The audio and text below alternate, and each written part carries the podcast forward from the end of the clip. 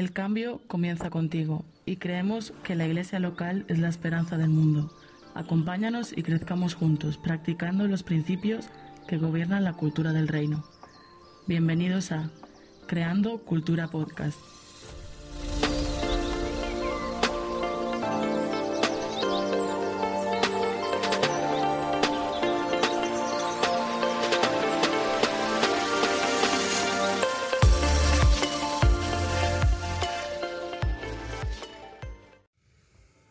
Hola, bienvenidos a Creando Cultura Podcast.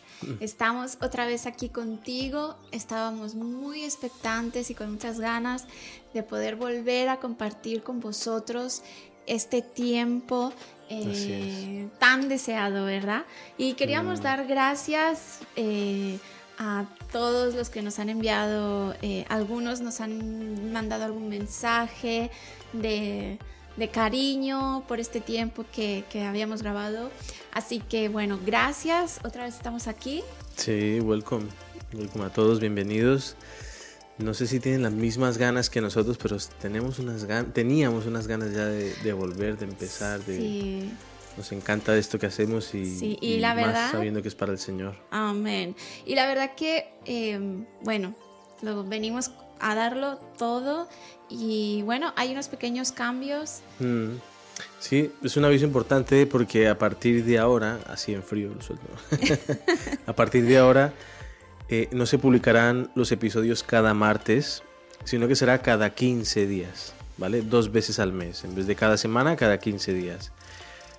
Eh, un poco por tema de tiempo, un poco por tema de, de- de más cosas, mm, no podremos grabarlo cada semana, pero No significa Prometemos de que va a estar igual de intenso y de, Ah, de sí. bonito si es que el Señor lo quiere así. Así es, así que bueno, no significa que vaya a ser menos, todo lo contrario, Mm. seguro que va a ser más, vais a poder como eh, ver cómo hemos cambiado también el diseño de los PDF, eh, ahora tendremos mucho más tiempo para poderos aportar eh, más excelencia en, en esos pequeños detalles. Sí. Así que bueno, Bueno, entramos con este tema. Ya como habéis visto en el título, eso es la chuleta de siempre.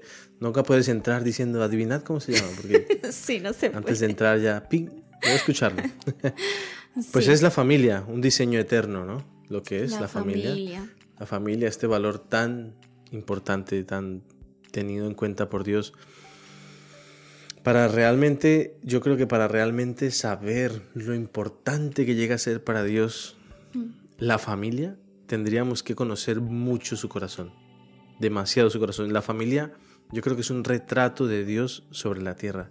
Es, es como hablábamos anteriormente, eh, lo primero que el- la primera institución que el Señor creó aquí en la Ujú. tierra fue una familia, Adán y Eva, y acabará en una boda, una familia, cordero, cordero. la novia.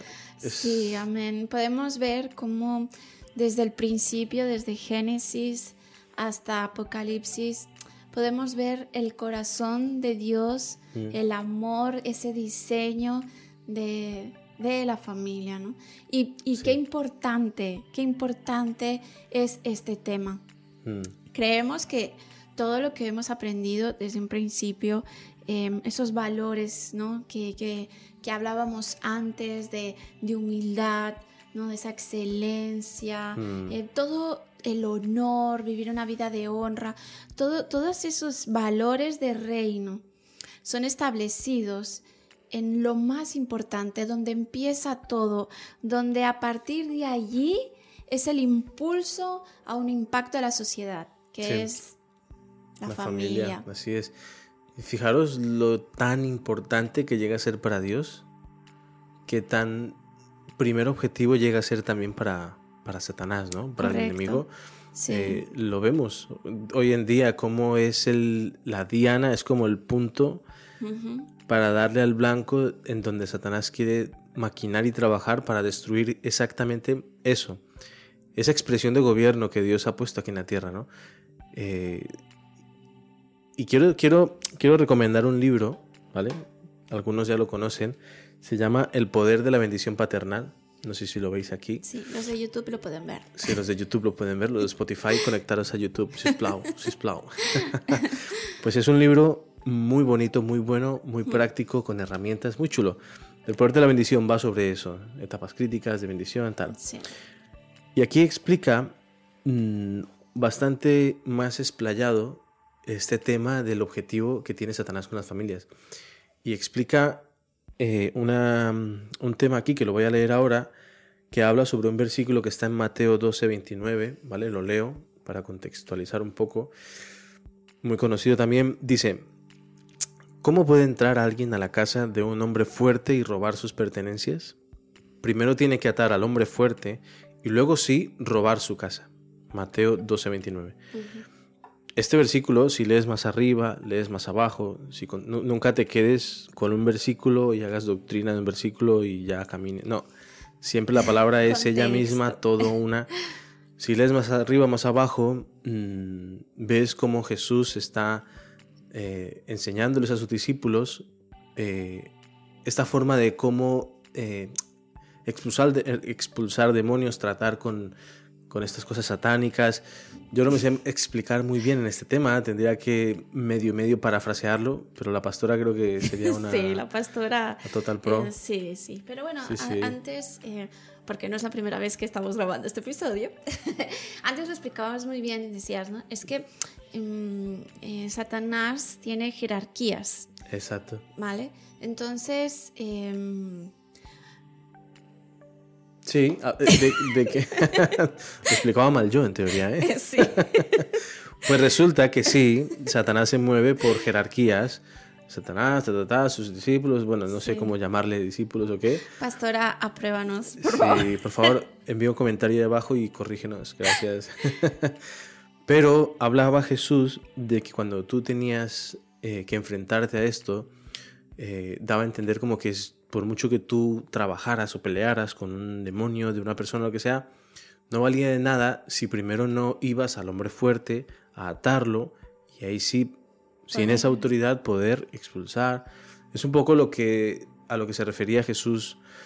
Pero como Satanás es de astuto, ¿Cómo sabe más el diablo por viejo que por diablo?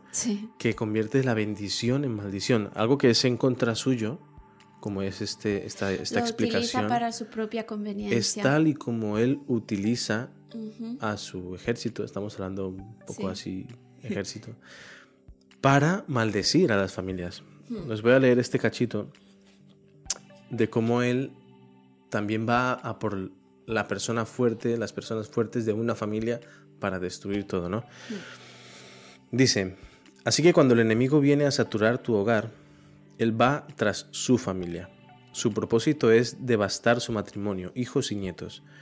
Pero para hacer esto, primeramente debe atar al hombre fuerte en su casa. ¿Quién es el hombre fuerte en su, en su hogar? El esposo es el hombre fuerte de la esposa, mm. y los dos padres son los hombres fuertes de los hijos. Por lo tanto, en cada aspecto de la vida donde el enemigo puede atar o tener acceso a los padres, él puede atar o tener acceso a los niños. Satanás siendo legalista, porque se las sabe todas, como hemos dicho, sabe mucho por viejo, ha vivido muchas historias. Comprende las leyes universales de Dios y los principios de autoridad, porque él sabe la, la ley de autoridad de Dios. Aunque tanto el diablo como sus espíritus demoníacos saben que no pueden atacar a los niños de manera directa, si estos están bajo la autoridad de sus padres, ellos deben atravesar a los padres antes de llegar a, a ellos, a los niños. Es triste, pero si los padres están ciegos ante las armas del diablo o si no entienden su función como hombre fuerte, el enemigo tal vez tenga acceso directo a corazones de las vidas de los hijos. Bueno, esto habla exactamente eso, cómo Satanás va a por esa cobertura terrenal, a más de la cobertura de Dios, a por el padre, la madre, para poder llegar a los hijos, porque sabe que desde, desde fuera no mm, puede. Es difícil destruir una familia o mm. incluso una iglesia. Claro. Es la iglesia desde fuera es, tiene un escudo hermoso, o sea, pero desde dentro es desde donde se destruye. Así es, es más, em, es, lo, es, lo, que dice aquí, ¿no? Bien, eh, impongámonos un poco en imagen, ¿no? El, el, el, esposo y la esposa simbolizan esos dos pilares fuertes que sostienen eh, que sostienen el hogar. Entonces, Satanás no puede ser no puede ser omnipresente. Él no puede estar en todos los lugares, ¿no? Como lo es Dios. Entonces, Satanás trabaja por medio de tácticas. Él trabaja por medio de, em, sí, tácticas que, le facilitan. Y fíjate, fíjate que él sabe que si destruye estos dos pilares, su objetivo no es ni siquiera, o sea, nuestros hijos ni nosotros. Es porque sabe que destruyendo una familia está destruyendo una generación. Generaciones. Mm. Generaciones, exacto. Entonces, eh, imagínate, y esto me recuerda un poco en el Antiguo Testamento, en números, eh, podemos encontrar la historia de Balak. Balak quiso maldecir al pueblo de Israel, mm. Pero no pudo porque Dios había bendecido al pueblo de Israel. Mm. Balak no podía maldecir lo que Dios ya había bendecido. Mm. ¿Y cómo actuó? Enseñó. Imaginen, es que así opera el enemigo. Enseñó al pueblo de Israel que abrazara las doctrinas del, otro sistema mm. para que entre ellos la misma consecuencia del pecado entre ellos mismos se maldijera. ¿Qué hace Satanás con la familia? Impregna, eh, como no puede maldecir lo que Dios ya ha bendecido, mm. ataca por dentro. ¿Qué pasa? Los dos pilares abrazan la mentira, se caen y tiene acceso a generaciones. Mm. Por eso tan importante, por eso tan Y esas mentiras que caen dentro, que es la que destruye todo, son, son muy sutiles también. En ese caso de números hablaba de creyeron en dioses ajenos, en, creencias. Claro. Y de, o sea, empezaron a abrazar, de, eh, empezaron a abrazar la cultura que no les pertenecía como israelitas. Mm. Yo me acuerdo, em, hace un par de meses em, tuve una prédica y, explicaba un, poquito la cultura de los israelitas. Y es que ellos, mm, eh, algo que les caracterizaba es que solo adoraban a un Dios un Dios único, ¿no? Y eran ellos, o sea, todo se movía a través de ahí. Y el Señor me mostraba el honor y el privilegio de que el Señor me mostraba una imagen y yo veía eh, que en estos tiempos es tan importante que todos sepamos la importancia y que podamos ser conscientes de que Satanás lo primero que quiere destruir es la familia. La imagen, la integridad, lo que simboliza una familia, la quiere destruir y lo estamos viendo ahora. En el sistema de ahora lo podemos ver. Yo veía eh, padres y madres que hacía, que eran como una cobertura de, de, bronce sobre sus hogares. Entonces, eh, es muy importante que todos podamos entender el concepto, la importancia de Dios hacia la familia. Una familia de reino es una bomba atómica para las mm. tinieblas. Así es. Por eso es tan importante como padres estar plantados en la roca que es Cristo. Sí, cimentados. Cuando tú, cuando, cuando tú estás cimentado y plantado y arraigado en la roca que es Cristo, eh, siempre, siempre ha sido de confusión para muchas personas, mm, sobre todo para las que recién llegan a, conocer a Jesús, cuando se les dice Dios primero, mm. Dios primero, Dios primero, Dios es primero. Más que mis hijos, sí, Dios es primero, porque así lo dice la palabra. Pero ten en cuenta que si tú pones a Dios primero, inevitablemente Él te va a hacer poner a tu familia primero aquí en la tierra. Por eso, bueno, nuestro pastor anterior siempre nos enseñaba, primero es Dios, segundo es la familia, tercero la iglesia. Entonces, Dios no era la iglesia, bueno, sí, ahí encontramos a Dios, pero ahí vamos a servir, que es otro tema que tocaremos, el tema de la identidad de la familia para ir a, servir. Mm. Entonces, cuando tú pones a Dios en tu hogar, tu hogar se convierte en lo primero. porque inevitablemente vas a ser amable con tu esposa, vas a ser cariñoso con tus hijos, Sí. vas a pensar en una siguiente generación más que solamente en ir a trabajar cada día. Eh, cambia todo. Y, y bueno, la semana que viene tocaremos más sobre herramientas y tal y cosas de esas, pero quiero tocar un poco esta definición, me gusta mucho el tema de la bendición, que es una de esas que, que se deben practicar en un hogar. Dice, la bendición es el mecanismo primordial de Dios para impartir su imagen de identidad y destino en lo profundo del corazón de una persona. Eso es lo que debemos hacer cada día con nuestra esposa, con vuestro esposo, con nuestros hijos, con nuestros padres, ¿no? O sea, siempre como una cultura de bendición. La semana que viene será un poco más Sí, centrado en eso, pero-. Quería tocar eso. Dime, dime. Amén, no, es así, o sea, eh, piensa que, que una familia, lo que hemos dicho antes, ¿no? bien cimentada, que se mueve en esos valores de humildad, de honra uno con otros, donde se mueve esa bendición, esa identidad, ¿no? Al final nosotros somos canales de bendición Mm. y como padres podemos bendecir o maldecir. Como dice este escritor, Claro. nosotros somos los profetas de nuestros hijos, pero también canales de maldición. Exacto. Si lo decidimos, ¿qué, qué hay que decidir? Exacto. Entonces, por eso es tan importante hablar en estos tiempos eh, de, de lo importante que es cimentarnos y ser eh, esa casa construida sobre la roca, porque eh, va a venir viento, en cualquier circunstancia va a venir una adversidad, pero qué bueno cuando nuestra familia, no perfecta, ¿eh? pero está plantada sobre estos valores. Mm, Sí, así es. De hecho, vamos a, a nombrar solo dos, Sí. entre otras, dos cositas Sí. que tenemos. Porque, sí, o sea, eh, es muy bonito todo esto de decir familia de reino, esos valores, todo eso, pero mm, hay cosas eh, que todos tenemos en común. Y una de estas diferencias es que todas las familias somos imperfectas. No hay ninguna que pueda llegar a la plenitud de la perfección y no tenga nada por superar, que sea perfecta en todo. Mm, no. todos estamos en este barco, todos estamos luchando con, Mm. esas, con esos pequeños detalles por cambiar, pero, pero bueno, tenemos ese ejemplo, tenemos estas herramientas Sí. y Sí, es que en mayor o menor medida en todas las casas hay problemas que solucionar, ¿no?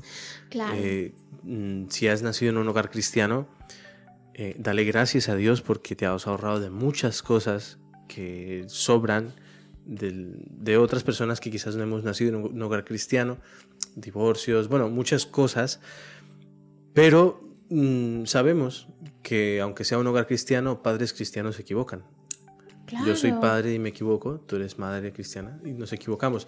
Entonces es como para quitar un poco ese peso. Todos queremos llegar a ser esa familia cimentada que, que sea un como como no sé, como una amenaza para el infierno, ¿sabes? O sea, estamos uy, es que Satanás diga, "Madre mía, esa familia Sí. ni la miren porque nos echan." Sí. Amén. Pero sabemos que todos nos equivocamos y estamos Sí, en ese en esa- proceso. en ese proceso de aprendizaje. Y si, y si tú todavía no, tu familia no está al completo, déjame decirte que Dios es tan bueno que va a transformar tu familia Mm. y como nos llegó a transformar a alguno de nosotros que tampoco veníamos de una familia eh, cristiana con valores, bueno, hemos aprendido los valores y ahora somos nosotros eh, quien estamos creando esa generación Amén. bendecida. Esa es tu labor. Si eres grande. Sí. Bueno, segundo, segunda cosa en común que tenemos la mayoría de familias es que eh, todos creemos que sabemos qué es lo que necesitan en la casa ajena, Eso no falla. ¿no? Eso es como cuando, te, te he explicado ya un par de veces, como cuando pues eras joven y yo, por ejemplo, le aconsejaba a un amigo con su novia, no, tío, tú tal y tal y tranquilo, pa. Pero nunca, no tenía novia yo, nunca había tenido novia, ¿sí me entiendes? Y él tenía más años que yo, pero... Como que desde ese lo ves la solución perfecta. Desde fuera se ve siempre todos los pasos así, tal, tal. Ese síndrome, ese complejo de terapeuta, ¿no? Que tenemos en muchas casas que, bueno... Que hay que tomarle el lado positivo de esto, ¿no? Yo, yo eh, lo veo y muchas veces sí que es verdad que uno opina, ¿no? A veces con los hijos, los que son papás y tienen niños pequeños, ¿no? Eh, a veces nos damos cuenta de errores de otros padres que cometen con sus hijos y uno dice, mira, esto lo puedo hacer yo diferente, ¿no? Eh, tomar el lado bueno para, para, para aprender, no mm. solo para lo que hace mal la otra persona, sino también para lo que hace bien. Nosotros somos alguien que mm, nos encanta coger lo bueno de cada familia. Mm. Y, y, lo hemos adoptado y lo hemos querido adoptar en nuestra casa y ha sido de gran bendición. Así que... Así es. Pero como sé que todos los que estamos escuchando esto mm, somos personas que, que no hemos renunciado a los ideales de la familia, que aunque esto sea un, un común denominador entre muchas, pues queremos es mejorar siempre. Eh, seguimos creyendo que nuestros problemas se tienen que solucionar, que tenemos que llegar a esas metas como familia.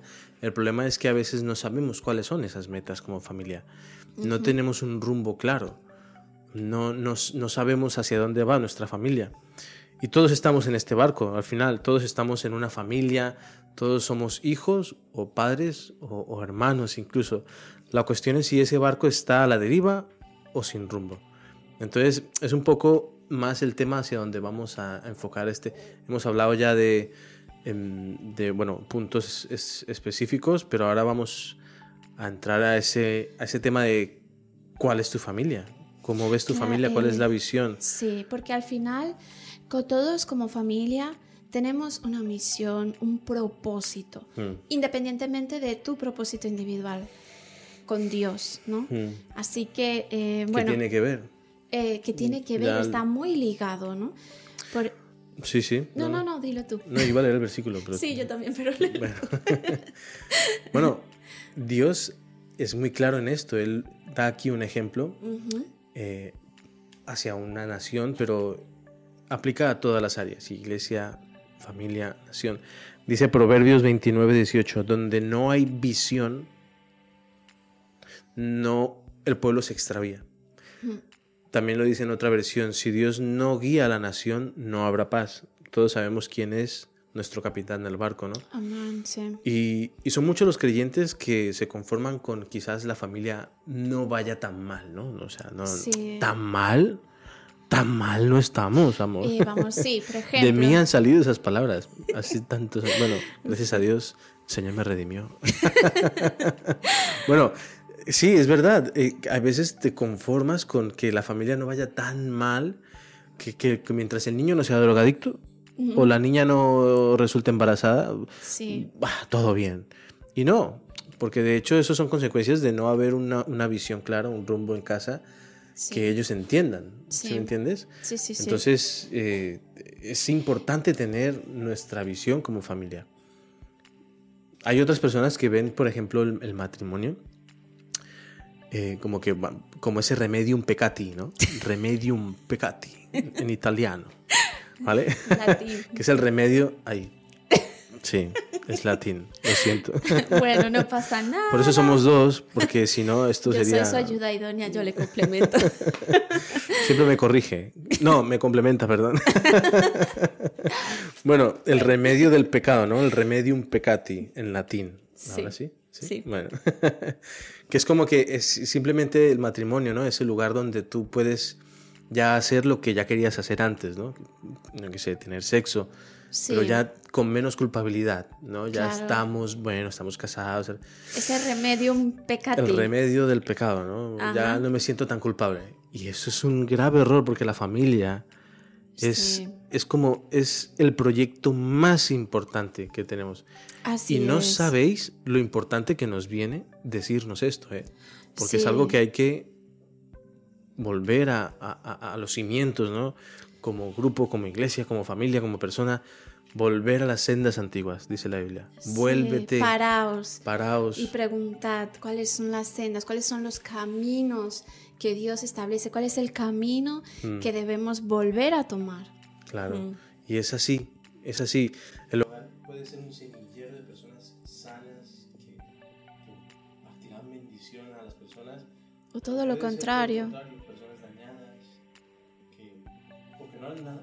Mm. Que no sé qué es lo peor. Bueno, lo peor es hacer daño a otra persona, pero, pero sí, todo lo contrario. Debemos ser padres cercanos, presentes y sobre todo centrados para que nuestros hijos tengan esa visión y esa... Sí, es muy importante lo que estamos hablando. Hay que tener en cuenta que estamos hablando de que a veces como familia cometemos el error de que vivimos nuestro día a día pensando de que porque estamos bien ya está todo bien.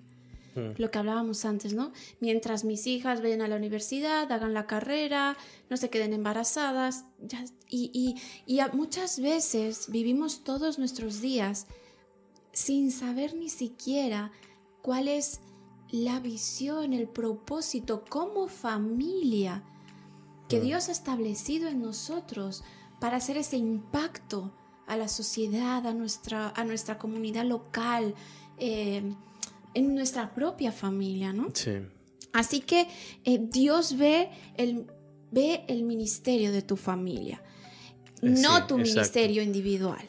sí, exacto. Como lo que dijiste tú antes me encantó, ¿no? Cada uno tiene un ministerio, tiene un propósito individual, pero porque juntos complementamos esa visión perfecta de Dios para lo que quiere hacer contigo, con tus hijos, en familia. Sí, a veces tenemos esa necesidad de saber qué es lo que Dios ama, ¿no? Qué es lo que le complace a su corazón, pero la respuesta es verte a ti cumpliendo tu papel y siendo una familia de propósito que expresa su gobierno, su, su ejemplo, su reflejo, ¿no? Entonces por eso hablaba Julia ahora de- del ministerio de tu familia. Todos como persona tenemos nuestro llamado, Dios nos ha llamado a algo a través de nuestros dones, a través de nuestros talentos, pero eh, yo me atrevo a decir de que Dios no te ve a ti como con tu ministerio o llamado. O sea, bueno, te señalo a ti, mejor señalo a la cámara, ¿no? Sí. No te ve a ti como con tu ministerio llamado. Él ve el ministerio de tu familia. Amén. Eso lo entendimos muy bien nosotros cuando Sí. eh, servíamos en nuestra anterior iglesia, que disfrutábamos de que nuestras hijas nos acompañaran. Eran jóvenes, ¿eh? Eran con los ministerios jóvenes y, Sí. y había que hacer un montón de cosas aquí y allá. O sea, no era ir a, a sentarnos a predicar No. y que vayan a aplicar a su hogar. No, eso es- a los chicos es otro rollo, es otro Sí. tema, ¿sabes? Eso hay que tenerlos conectados y Activos. venga, y, y collejita también un poquito, la risa, actividades, pero pam, la palabra ahí, ¿no? Era mucho, era muy activo todo. Y con nuestras niñas, Michelle Bebé, y, y eso nos vino, esa revelación, esa convicción de que estábamos haciendo lo correcto, después de una frustración, Sí. porque decíamos, "Uf, las niñas, Tenemos que dejar aquí con, con- con mi suegra, aquí y allá, pero luego entendimos que el Señor nos hablaba que es que era nuestro ministerio, nuestras Eran- hijas servían con nosotros. parte de este ministerio. Y creedme que cuando, cuando, enten- cuando lo vimos así, nuestras hijas empezaron a disfrutar de nuestro servicio. Sí. Empezaron a disfrutar de, de Hasta nuestro los chicos, servicio los jóvenes. y, y los chicos acogían a nuestras niñas, Diana era una más. Eh, es, es precioso cuando, pode- cuando podemos identificar cuál es el- la cualidad de tu familia. Nosotros entendimos que nos encanta servir, que nos encanta dar amor, ayudar, restaurar. Eh, Mm, ¿Cuál es la identidad que Dios ha establecido en tu familia? Porque creedme que vuestros hijos van a ser impactados de esa identidad y van a crecer con esa identidad de familia, Amén. con esa identidad, con ese llamado. Ellos saben que cuando salen de casa hay un propósito asignado en nosotros cuatro que Dios ha establecido. Mm, Y es poderosísimo, es, es hermoso. Así es.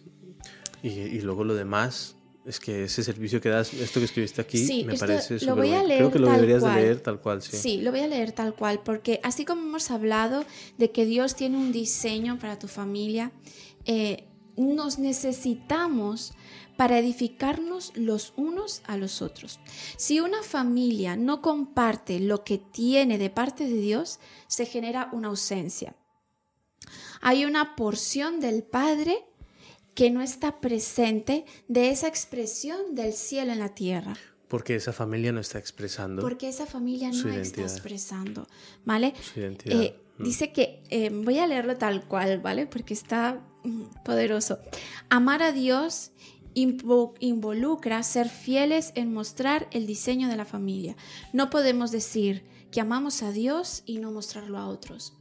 Es decir, cuando nosotros, cuando Dios ha asignado en tu familia algo, pero tú no lo estás exteriorizando, no estás mostrando el amor de Dios, esa identidad, no estás, abra- eh, no estás abrazando con el diseño que Dios ha dado. Si tú eres una familia que le caracteriza el amor, si tú no, si tú te encierras y no exteriorizas ese amor a otros, hay lo que, lo que poníamos antes, ¿no? Hay una ausencia. Hay una ausencia en el cuerpo.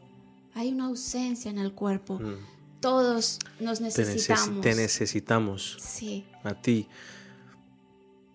Mamá con tu hija, con tu hijo, abuelo, si estás jubilado, esto lo, lo- lo hablé en una prédica, o sea, familia es, eres tú. Si no estás casado aún, tú tienes que formar tu familia.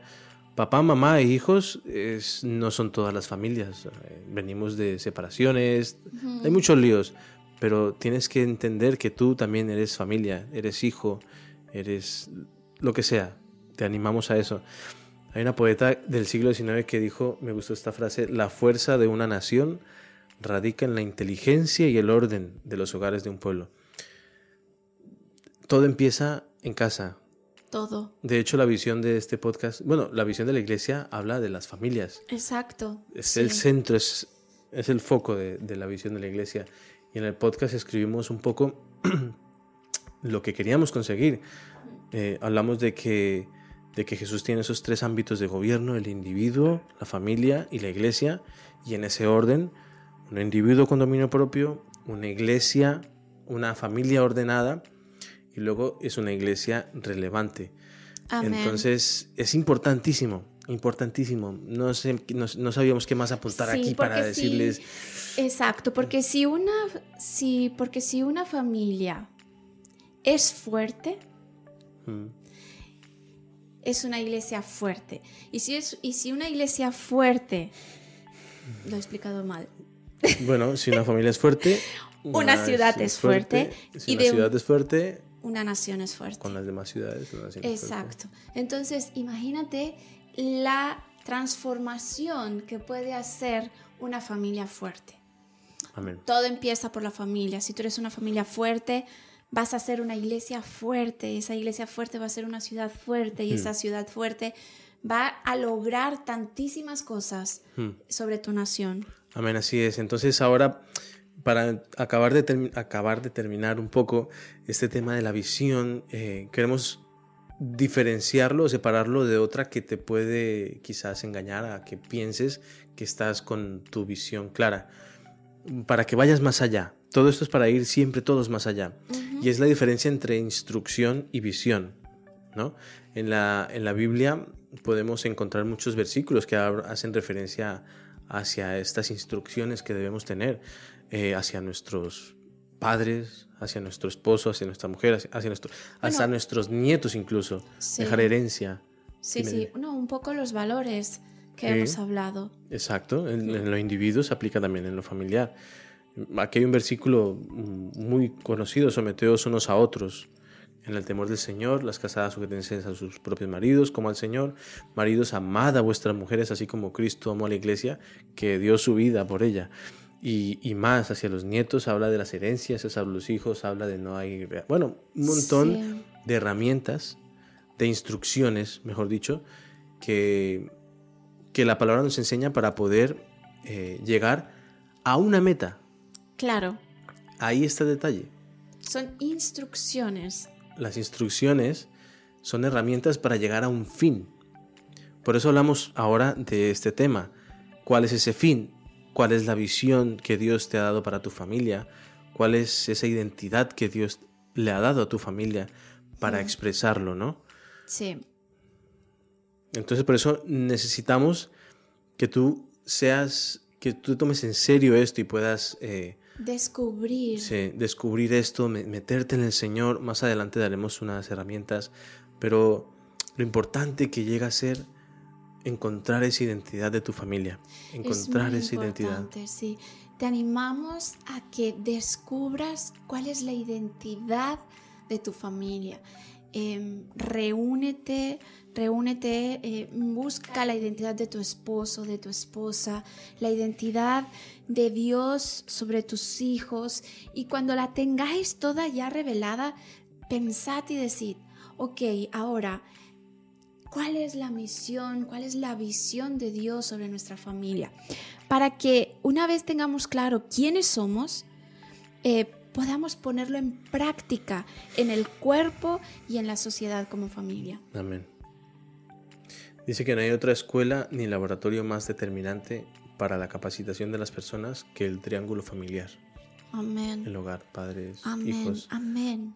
Mm. Y entonces eh, te animamos a que mm, no vamos a tocar mucho estas instrucciones porque es un poco lo que hablaremos la semana que viene, pero sí queremos centrarlo en que como familia busques al Señor para encontrar esta visión o esta identidad que tienes tú y tu familia. Recuerda que el cuerpo te necesita, te necesita como familia.